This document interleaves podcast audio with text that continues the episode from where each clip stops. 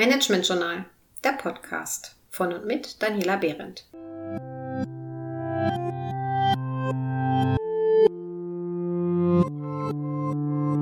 Heute zum Thema Design Thinking und Scrum, zwei Arbeitsmethoden der New Work.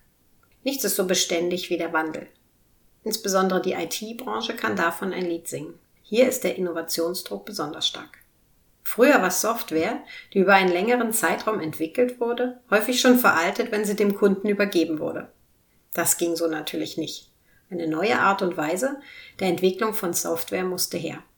Mit dieser Erkenntnis war der Grundstein für agiles Arbeiten gelegt und es, und es entstanden verschiedene neue Arbeitsmethoden.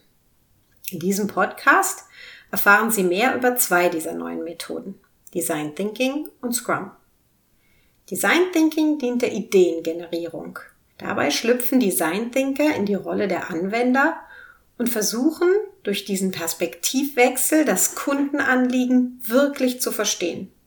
Es wird ein erster Prototyp entwickelt und dieser dann auch gleich mit den Kunden diskutiert.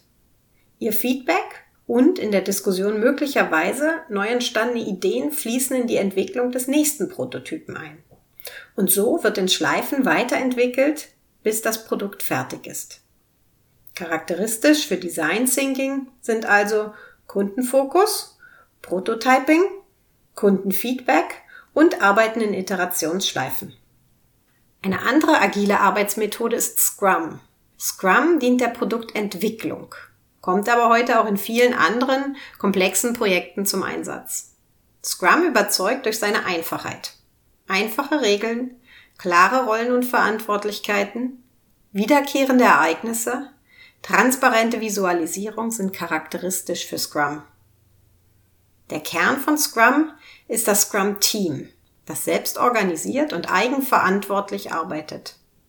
Scrum Teams sind interdisziplinär zusammengesetzt und verfügen über alle Kompetenzen, die sie brauchen, um ihre Aufgabe erfolgreich zu erledigen. Innerhalb eines Scrum-Teams gibt es drei Rollen.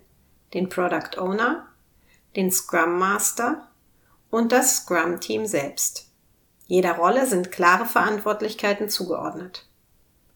Eine Grundannahme von Scrum ist es, dass Projekte nicht von Anfang bis Ende geplant werden können. Deshalb wird in Scrum ebenso wie in Design Thinking in iterativen Schleifen und mit Prototypen gearbeitet. Definierte Ereignisse wie Daily Stand-ups, Reviews und Retrospektiven systematisieren die Kommunikation und das Feedback innerhalb des Teams. Standardisierte Visualisierungen wie Backlogs und Kanban-Boards machen Anforderungen und Fortschritte sichtbar und sorgen für Transparenz. Zwei weitere weit verbreitete agile Methoden sind Lean Startup und Kanban. Diese beiden Werkzeuge werde ich Ihnen im nächsten Podcast vorstellen. Bleiben Sie also neugierig.